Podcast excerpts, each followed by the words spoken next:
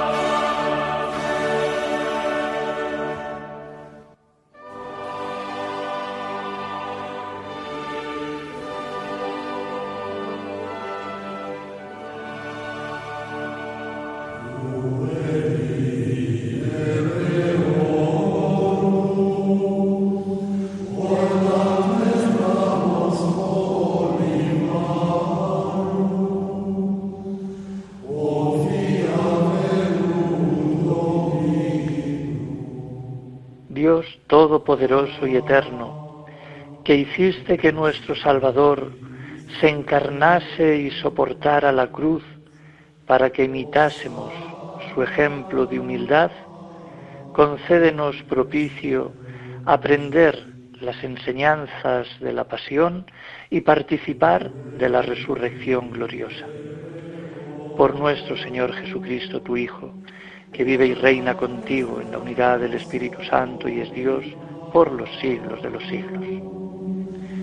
Buenas noches, de nuevo una semana más con todos ustedes en el programa de la liturgia de la semana. Y hoy damos inicio a la Semana Santa o también Semana Grande, que es mitad cuaresma hasta la Eucaristía del jueves y mitad triduo pascual desde esa Eucaristía que se celebrará el domingo de resurrección, iniciándola con la vigilia pascual. Y empezamos esta semana con esta oración que hemos leído, que hemos rezado, hablando de la, de la cruz, de la imitación, del ejemplo de humildad y participando ya de la resurrección gloriosa. Y es que este, con este domingo, que como bien su nombre está compuesto de Domingo de Ramos en la Pasión, tiene dos dimensiones muy distintas. Las alabanzas que la multitud dedicó a Jesús en su entrada a Jerusalén, con esas palmas y osamnas, y luego la Eucaristía, más, adusta, eh, con las tres lecturas apuntando al drama de la cruz, sobre todo la de la pasión. Eh, bueno, es un domingo incluso un poco especial, como bien todos sabemos.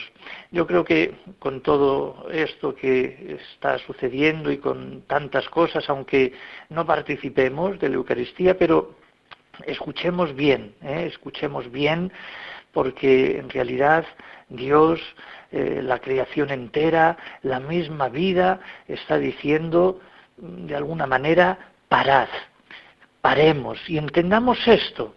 Así que cuidado con el activismo febril que a veces nos hemos traído todos y que cada cual apele a su conciencia buscando siempre lo que nos une desde el sentido común, la razón, el equilibrio y la humildad.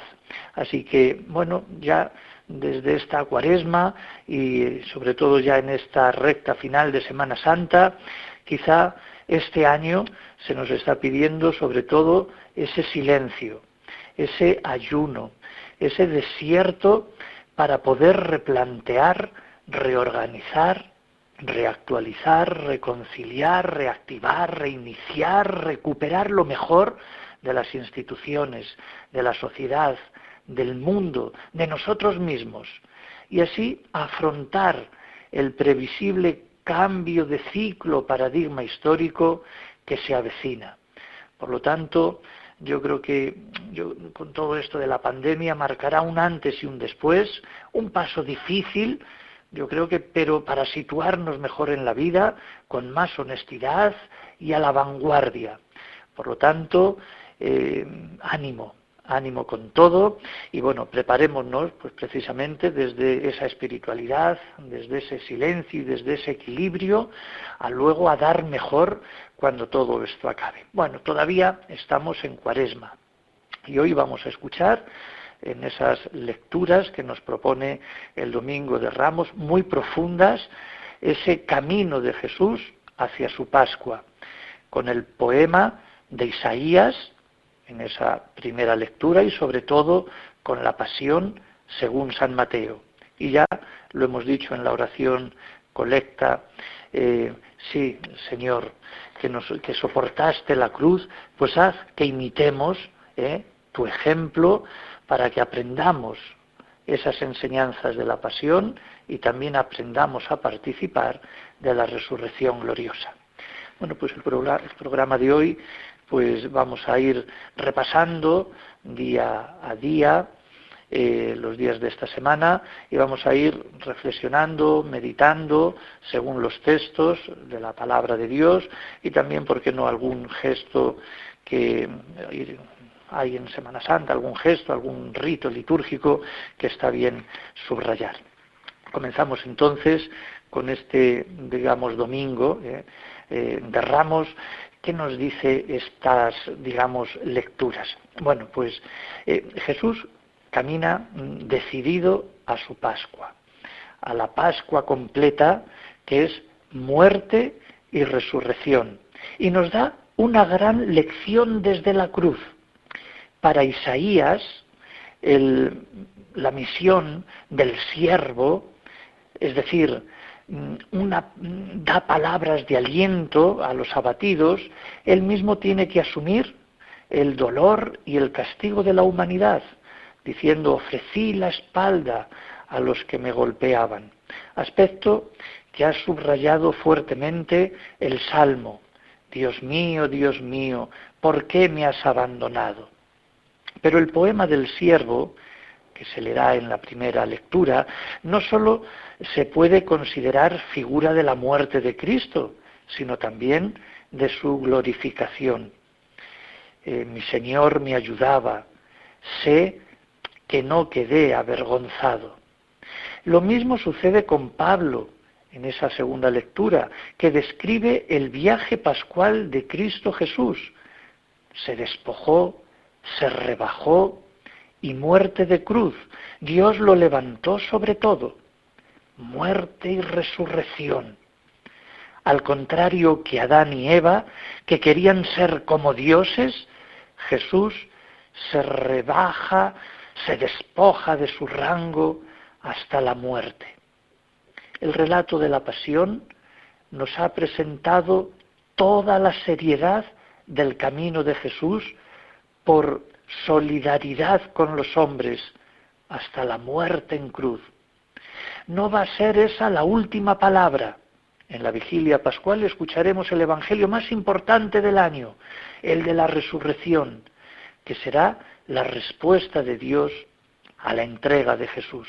De momento, color rojo, rojo de sangre, rojo de cruz, rojo de fiestas de mártires, rojo de este domingo de pasión y rojo del Viernes Santo, para desembocar dentro de una semana en el blanco de la vida, en el blanco de la Pascua.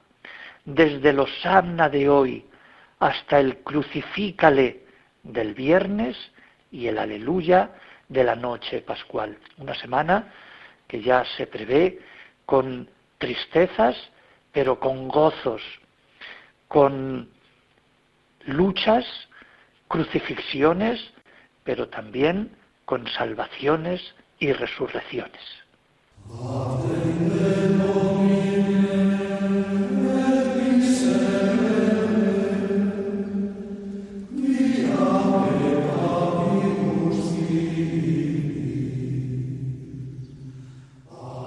Y entramos ya pues en el lunes santo con esa oración también de la misa tan preciosa que dice, concédenos Dios Todopoderoso, que quienes desfallecemos a causa de nuestra debilidad, encontremos aliento en la pasión de tu Hijo unigénito, el que vive y reina contigo en la unidad del Espíritu Santo y es Dios por los siglos de los siglos. El lunes santo, pues los textos también son muy reveladores, también apelando a nuestro ser cristiano. En esta Semana Santa, como primera lectura, leemos los cuatro cantos del siervo de Yahvé, del profeta Isaías. Los tres primeros, digamos, cantos del lunes al miércoles, los escucharemos. Luego el cuarto, en, la impresionante celebración del Viernes Santo. Bueno, pues estos cánticos, digamos, o cantos del siervo, son cantos que nos van anunciando la figura de, de ese siervo, que podría referirse al mismo pueblo de Israel, pero que se fue interpretando ya en el Antiguo Testamento como el Mesías enviado por Dios con una misión concreta en medio de las naciones. Y el primer canto, compuesto por Isaías, lo escucharemos precisamente el lunes y presenta al siervo como el elegido de Dios, un siervo lleno de espíritu, enviado a llevar el derecho a las naciones y abrir los ojos de los ciegos y liberar a los cautivos. Se describe el estilo con el que actuará. La caña cascada no la quebrará, el pábilo vacilante no lo apagará. Como la misión de ese siervo no se prevé que sea fácil, el Salmo ya anticipa la clave para entender su éxito. El Señor es mi luz y mi salvación, ¿a quién temeré? Como me asaltan los malvados, me siento tranquilo, espera en el Señor, sé valiente, ten ánimo, espera en el Señor. Un salmo precioso en este lunes santo. Y luego el texto del Evangelio, la entrañable escena de Betania, que sucedió seis días antes a la Pascua, eh, la queja de Judas, que sirve para señalar la intención del gesto simbólico Jesús es consciente de que su fin se precipita e interpreta el gesto de María derramando ese perfume como una unción anticipada que presagia su muerte y su sepultura. Jesús es el siervo verdadero, el enviado de Dios para anunciar su salvación a todos los pueblos. El Mesías que demuestra ser el siervo entregando su propia vida a los demás. El pasaje, precisamente, que se leerá el lunes en Isaías, resuena casi al pie de la letra en los relatos que los evangelistas nos hacen del bautismo de Jesús en el Jordán. También allí se oye la voz de Dios diciendo que es su siervo o su hijo querido, y aparece en el, el Espíritu Santo sobre él y empieza su misión de justicia y buena noticia. También de él se pueden decir que no quebró la caña que estaba a punto de romperse, sino que se mostró siempre lleno de paciencia y tolerancia. También de él se podrá decir que devolvió la vista a los ciegos y se preocupó de liberar de sus males a toda persona que encontraba sufriendo. Y de esto somos más conscientes precisamente en vísperas de celebrar el triduo de su muerte en la cruz y su resurrección a la nueva existencia. Precisamente el domingo de Ramos celebra la entrada de Jesús con ese gesto decidido de asumir sobre sus hombros el destino que nos hubiera correspondido a nosotros. El siervo camina hacia su muerte con unción previa incluida. Nuestros ojos estarán fijos en Él estos próximos días, aunque estemos en casa. Pero lo hacemos con admiración, dispuestos a, a imitar también nosotros en su seguimiento sus mismas actitudes de fidelidad a Dios y de tolerante cercanía para con los demás. Por lo tanto, que estos días, aunque estemos en casa, pues eso, que nos preparemos para esa fidelidad a Dios siempre y también esa actitud de cercanía para con los demás, que lo van a necesitar y lo vamos a necesitar todos nosotros cuando pase toda esta pandemia.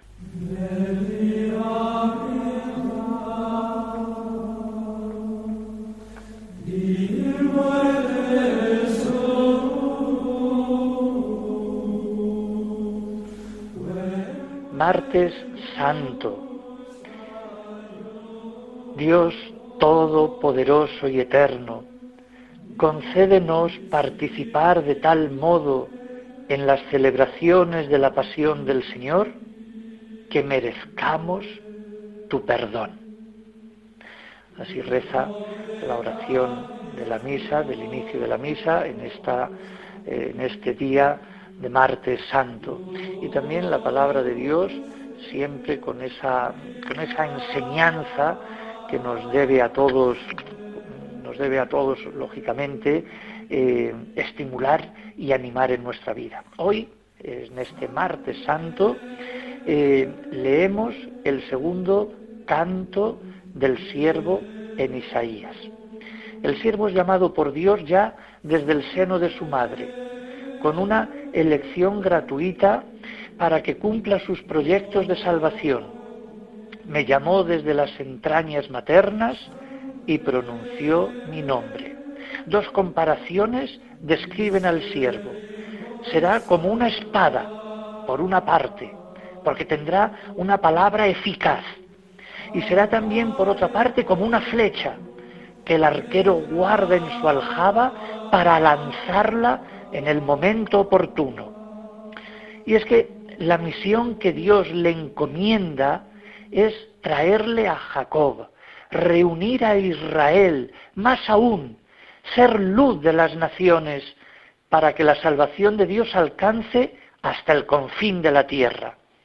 Bueno, pues en este segundo canto, de la primera lectura, aparece ya el contrapunto de la oposición, que en el primero de ayer no aparecía. El siervo no tendrá éxitos fáciles, más bien sufrirá momentos de desánimo. Le salvará la confianza en Dios, confianza que se subraya muy bien en el Salmo, que dice, a ti Señor me acojo, no quede yo derrotado para siempre. Y luego tenemos el Evangelio. Sí, eh, Jesús es el verdadero siervo, luz para las naciones, el que con su muerte va a reunir a los dispersos, el que va a restaurar y salvar a todos. También en él podemos constatar las crisis que no se notaba en el canto de Isaías. Jesús no tuvo aparentemente muchos éxitos. Algunos creyeron en él, es verdad, pero las clases dirigentes no. Hoy escuchamos, en, este, en ese martes santo, que uno le va a traicionar. Y lo anuncia precisamente él mismo, profundamente conmovido. Y también sabemos que va a hacer sus seguidores más van a hacer sus seguidores más cercanos. Uno le negará cobardemente, a pesar de que en ese momento asegura su presunción, diciendo daré mi vida por ti. Los otros huirán al verle detenido y clavado en la cruz. Por eso la queja del siervo se repite en los labios de Jesús. ¿No habéis podido velar una hora conmigo? Padre, ¿por qué me has abandonado? Bueno, nuestra intención se centra estos días en este Jesús traicionado pero fiel, abandonado por todos, pero que no pierde su confianza en el Padre. Ahora es glorificado el Hijo del Hombre, pronto lo glorificará Dios. A la vez que admiramos su camino fiel hacia la cruz, podemos reflexionar sobre el nuestro ¿No tendríamos que ser cada uno de nosotros seguidores siervos, seguidores de ese siervo con mayúsculas? Unos siervos realmente que colaboren con Él en la evangelización, en la iluminación de nuestra sociedad? ¿Somos fieles como Él o somos como ese Judas? Tal vez tenemos todos momentos de crisis en que sentimos la fatiga del camino y podemos llegar incluso a dudar de si vale o no vale la pena seguir con la misión y el testimonio que estamos llamados a dar en este mundo. Muchas veces estas crisis se deben a que queremos éxitos rápidos y cuanto antes, y hemos aceptado la misión sin asumir del todo eso de cargar con la cruz para seguir al Maestro. Nos gustan los caminos fáciles, sin cruces, y que vengan los éxitos y los aplausos sin más. Pero la vida no es así. En fin, resolvemos nuestros momentos malos con la oración, y en la confianza en Dios? Pues bien, ya en estos últimos días de la cuaresma y sobre todo en el triduo de la Pascua, tenemos la oportunidad de aprender la gran lección del siervo, que cumple con radicalidad su misión y por eso es ensalzado sobre todos.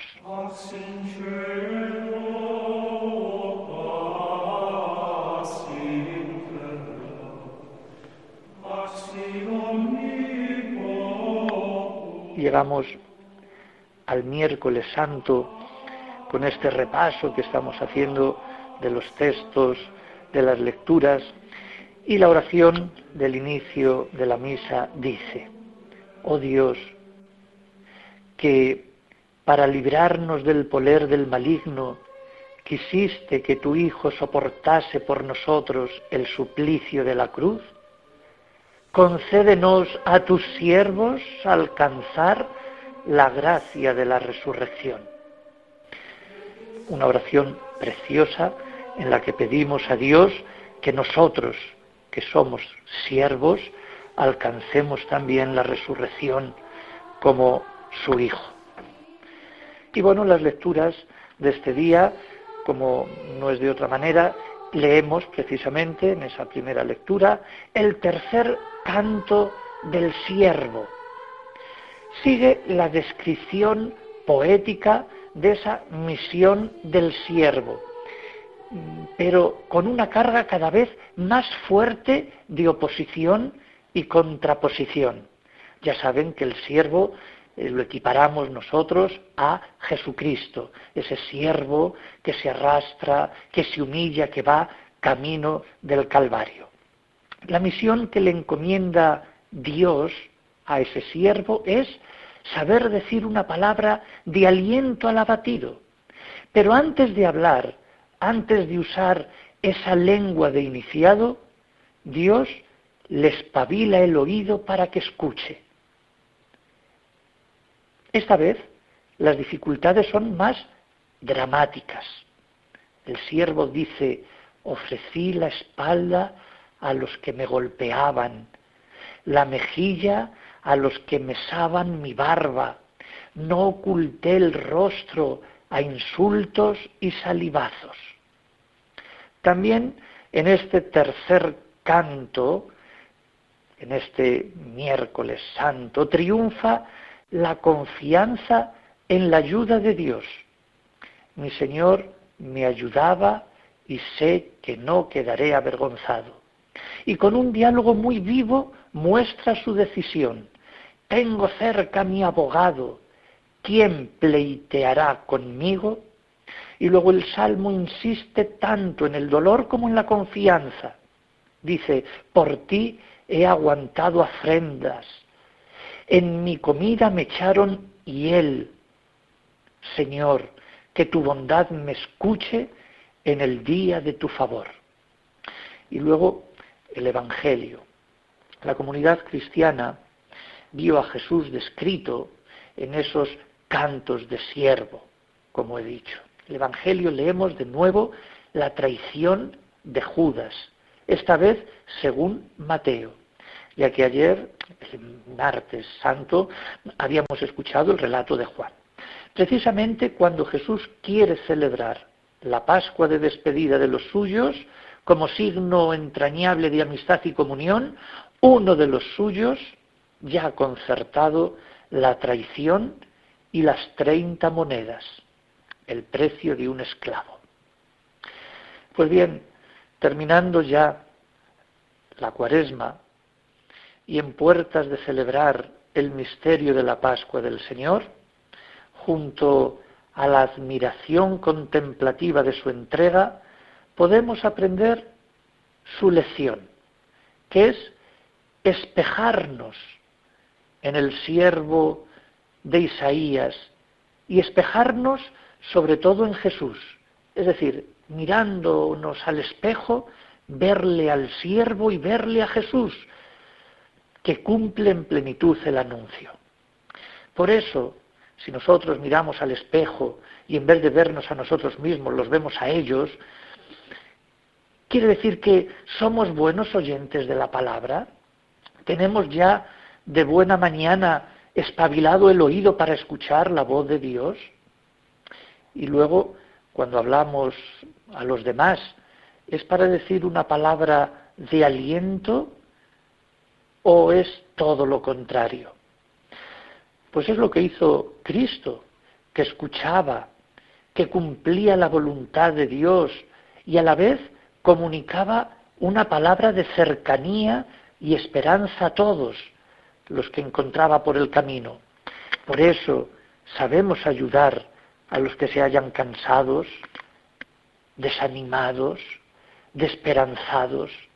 Y qué bonito hacerlo en estos días con tantas personas que conocemos y que están solas, solos, en casa. Los llamamos, preguntamos cómo están, o aquellas personas que han mm, tenido algún fallecido durante estos días, cómo les apoyamos, cómo les animamos, qué decimos.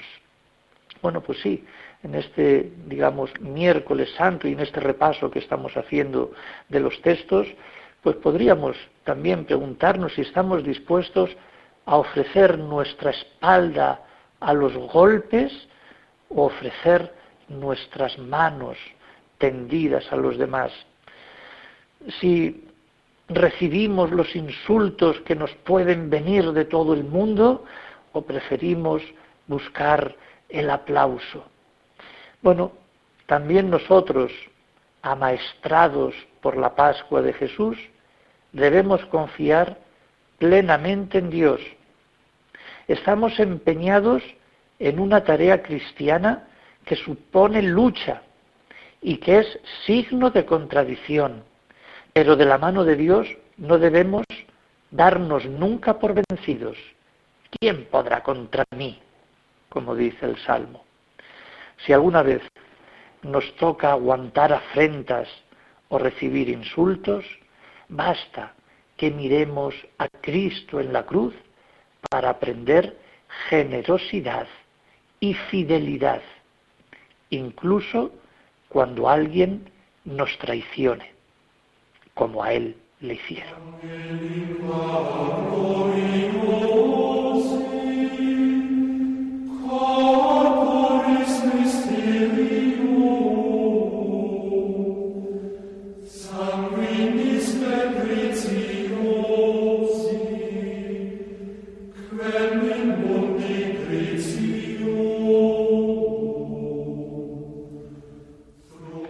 estamos ya repasando y entramos en el jueves santo, en esa misa vespertina que muchísimos de ustedes, todos prácticamente, seguiremos desde las televisiones. Dice así esa oración de la misa de la cena del Señor. Oh Dios, que al celebrar la cena santísima en la que tu unigénito, cuando iba a entregarse a la muerte, confió a la Iglesia el sacrificio nuevo y eterno y el banquete de su amor, te pedimos alcanzar de tan gran misterio la plenitud de la caridad y la vida. Qué oración más preciosa también, porque estamos pidiendo a Dios eso, la plenitud de la caridad y de la vida. Y es que efectivamente el día del jueves santo, entre otras cosas, además de la cena del Señor, también es un día para revisar el amor, el amor fraterno que se subraya en los gestos, en las palabras y en los signos de esta misa despertida. No podemos olvidar esa otra entrañable y lección que nos dio Jesús en el momento en que se disponía a iniciar su pasión.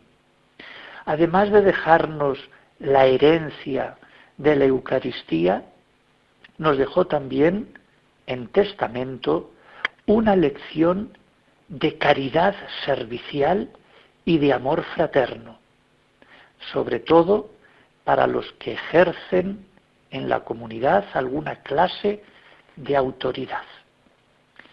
El lavatorio de los pies tiene una clara relación con la muerte del siervo que venimos hablando, que se entrega totalmente por los demás. El jueves se despoja del manto y lava los pies a sus discípulos. En la cruz se despoja incluso de su vida para dar vida a todos. Tanto en la cruz como en la Eucaristía destaca su lección de amor fraterno universal. Lo que en la cruz sucedió dramáticamente, en la Eucaristía se celebra y participa cada vez de un modo sacramental mi cuerpo por vosotros. Es un gesto simbólico que de forma plástica expresa la lección que nos quiere dejar como testamento. Tanto el relato que los evangelistas hacen de las palabras y gestos de Jesús con el pan y el vino, como también el lavatorio de los pies que habla el texto de San Juan, terminan con la misma recomendación. Haced esto como memorial mío. Os he dado ejemplo para que lo que yo he hecho con vosotros, vosotros también lo hagáis. Es decir, partir el pan, pero también el lavatorio de pies, el amor. Por eso, celebrar la Pascua del Señor debe tener un reflejo en nuestra existencia. Y el aspecto que más debería notarse en nuestra vida pascual es la de la caridad fraterna, servicial, si hace falta, con sacrificio, como es el caso de Jesús. La caridad no es algo añadido a la Eucaristía o a la Pascua, es algo integrante. No existe Eucaristía sin caridad ni caridad sin Eucaristía. Por eso yo creo que este año que muchos no podrán asistir a estos, digamos, oficios y a esta misa, es un buen ayuno, un buen ayuno y una buena lección para replantear y revisar nuestra caridad. Muchos odian Muchos reprochan y a veces se acercan a la Eucaristía. Pues yo creo que en este ayuno, en este confinamiento obligado, estaría muy bien que precisamente esto lo reflexionemos, la caridad. Esta celebración del jueves santo no debe hacernos creer solo en nuestra unión con Cristo, sino también en la fraternidad. No solo nos relacionamos yo con Cristo y Cristo conmigo, sino también con los otros. Por eso preparamos cada vez la comunión con Cristo con la petición del Padre nuestro. Perdónanos como nosotros perdonamos. También lo hacemos preparándonos a la comunión con ese gesto de la paz y con el gesto simbólico de el pan partido y compartido. Por tanto, somos, queremos ser de verdad discípulos de Jesús en esto. Él nos ha indicado el camino. Haced lo que yo he hecho. Celebrad la Eucaristía en mi memoria. Recibid mi cuerpo y mi sangre. Pero amaos como yo os he amado. Pedro no entendió el gesto de Cristo. El que ejerce la autoridad debe humillarse también de este modo. Pues sí, esto nos compromete a todos, nos compromete en la vida eclesial, en la vida familiar, a tener una actitud de servicialidad y entrega, de amar de verdad. Si celebramos bien la Eucaristía y crecemos en el amor fraterno y en nuestros esfuerzos por la justicia social, entonces sí que se podrá decir que hemos aprendido la lección de Cristo y que estamos celebrando bien la Pascua. No se olviden, este año en especial y en este jueves santo, por favor, del amor. Amor a todos y caridad. Y perdón, perdón. No sabemos el año que viene dónde estaremos.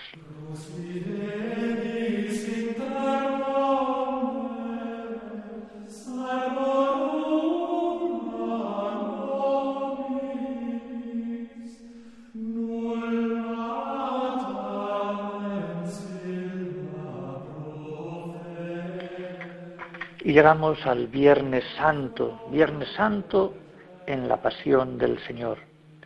Lo hacemos con esta oración que se dirá en esa celebración de, del mediodía o de la tarde en la veneración de la cruz. Dice, recuerda Señor tus misericordias y santifica a tus siervos con tu eterna protección pues Jesucristo tu Hijo, por medio de su sangre, instituyó en su favor el misterio pascual. Qué gran día también este del Viernes Santo, la gran lección de la cruz, el trono del amor, el trono de la misericordia. Las lecturas nos presentan la teología del dolor de Cristo como el siervo que ha cargado sobre sus hombros el mal de toda la humanidad. Las lecturas y los textos de hoy apuntan el viernes, apuntan también al dolor de toda la humanidad. En la cruz de Cristo se puede decir que están representados todos los que han sufrido antes y después de él, los que son tratados injustamente, los enfermos y desvalidos, los que no han tenido suerte en la vida, los que sufren los, horrores de la guerra, del hambre o de la soledad, los que están crucificados de mil maneras. También, en nuestro caso, el dolor, como en el de Cristo, puede tener un valor de salvación, aunque no acabemos de entender todo el sentido del plan salvador de Dios. Dios no está ajeno a nuestra historia. No es un Dios impasible, quieto, por medio de su Hijo, ha querido experimentar lo que es sufrir, llorar y morir. Por eso nos ha salvado desde dentro. Cristo no solo ha sufrido por nosotros, sino con nosotros y como nosotros. No nos ha salvado desde la altura, sino desde la tierra, desde abajo, desde nuestro dolor. Es un ejemplo, como quiere el autor de la carta a los hebreos, la segunda lectura de este día Viernes Santo, para todos los que se sienten cansados en su camino de fe y tentados de dimitir. Nos propone este autor, esta carta a los hebreos, el ejemplo palpitante de ese Cristo que camina hacia la cruz y que es capaz de compadecerse de nuestras debilidades, porque ha sido probado en todo exactamente como nosotros, menos en el pecado. El Salmo también al final nos invita a todos los que experimentamos alguna vez el dolor y el desánimo, eso de ser fuertes y valientes de corazón, los que esperáis en el Señor. Pero hoy, el Viernes Santo, no celebramos solo la cruz, celebramos la totalidad del Señor, de su misterio pascual. El viernes es ya Pascua, la Pascua del crucificado, aunque pongamos énfasis en la primera etapa de ese, digamos, movimiento pascual que es la muerte en cruz, pero entre líneas se ve ya la esperanza de la vida, de la resurrección.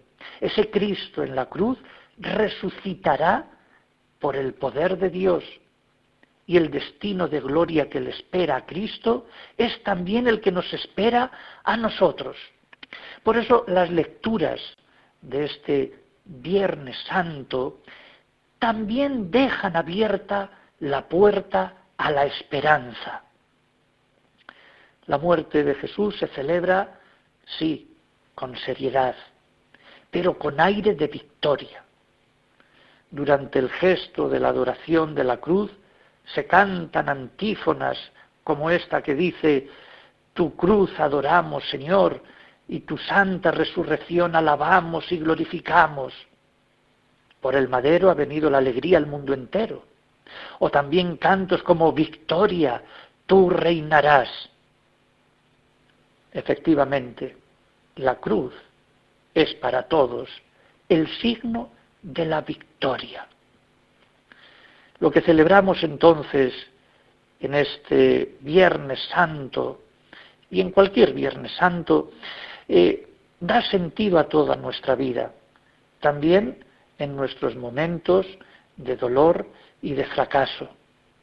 No nos olvidemos este año en esa adoración que hagamos nosotros particular en casa, en la habitación de la cruz, que no nos olvidemos de todos aquellos que están muriendo por esta enfermedad, por tantas otras, que nos acordemos de todos, de los vivos, que Jesús nos proteja, que, que nos proteja con la cruz.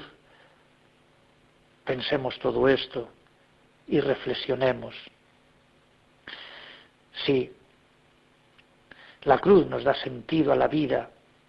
La cruz eh, da también esperanza en esos momentos de dolor y de fracaso. Se nos ofrece luz y fuerza para que nuestra vivencia de todos esos momentos malos pues se vean también amortiguados por Cristo.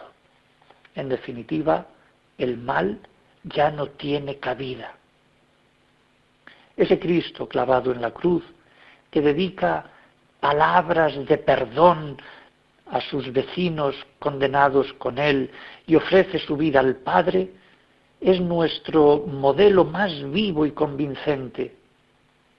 Cuando hoy besemos la cruz en esa habitación en nuestra casa, cuando leamos las lecturas, pidamos precisamente, además de por el mundo, de los difuntos, de estas enfermedades, pidamos por nosotros mismos, por nuestra casa, por nuestra comunidad, por nuestra mejor entrega. Pidamos que venga el cielo.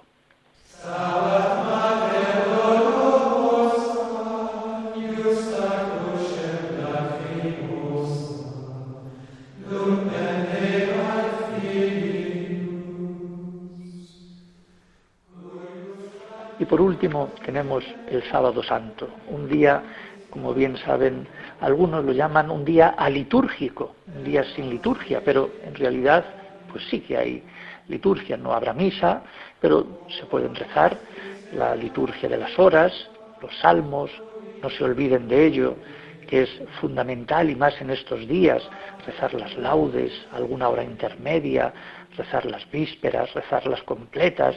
Por lo tanto, no es un día del todo sin nada, sin ninguna liturgia. Sí que hay. Además, es un día también de ayuno pleno. Es un día de estar vigilantes, de estar expectantes, de también recordar a la Virgen allá, a la espera también de esa resurrección y también llorar incluso con ella el dolor, también de hacer un largo momento de silencio. Es un día de ausencia del Señor. Eh, el Señor ha ocultado su rostro, se ha marchado, está muerto, aunque Él está también actuante, como dicen también nuestros hermanos, los orientales, desciende al abismo y allí se encuentra con los justos, se encuentra con Adán, libera a toda la humanidad anterior a él, dialoga con ellos. Qué preciosa esta espiritualidad oriental. Sí, él se ha marchado, pero está. Y esto es absolutamente singular en este día, esa ausencia del Señor que se traduce precisamente en la privación de la Eucaristía. Es imposible celebrarla, pues el Señor no está. Es la experiencia de vacío, pero un vacío de fe, de silencio, de ayuno, de misterio, de espera y de salvación. A la vez que esta ausencia del Señor está el modo de expresar todo lo dicho en clave meditativa. El sentido de este día es precisamente la quietud, la meditación de ese misterio que está ahí, que no se ha ido del todo y que desciende al abismo para encontrarse con los justos. Un buen día también para rezar por el mundo, los desastres, los que están sepultados por tantas causas o aquellos que están casi enterrados en vida en tantos problemas. Sí, un buen momento para rezar y pensar en la sociedad. Y también para pensar, para pensar lógicamente en nosotros mismos, qué hacer, porque efectivamente hace un tiempo se reunían en esa reunión del G20 para hablar sobre el cambio climático. Pues sí, necesitamos tomar muy en serio esto del cambio climático, pero no un cambio climático que mire al Polo Norte, o que mire a los océanos, o que mire al termómetro, sino que empiece mirando por nosotros mismos, a nuestro encuentro, un cambio social, familiar, un cambio cristiano, mucho más acorde con el rigor, el orden, la confianza, el amor, la razón y la fe. Sí, en este sábado santo carguemos nuestra conciencia, nuestro ser, conectémonos cada vez más con el cielo para dar mucho más, mucho más depurados, muchos más honestos, mucho más equilibrados en esta Pascua que se aproxima y cuando estemos todos ya en acción, en la sociedad y en nuestra familia, sí, en acción, pues que estemos realmente bien, cargados, entusiasmados y puros, que es lo que necesitamos todos, que esta Semana Santa realmente la vivamos con esa integridad, en ese silencio y en esa retirada, pero una retirada activa, porque lo que viene después, ahí sí que tenemos que dar todos como cristianos el do de pecho para sacar de la angustia a tantas personas.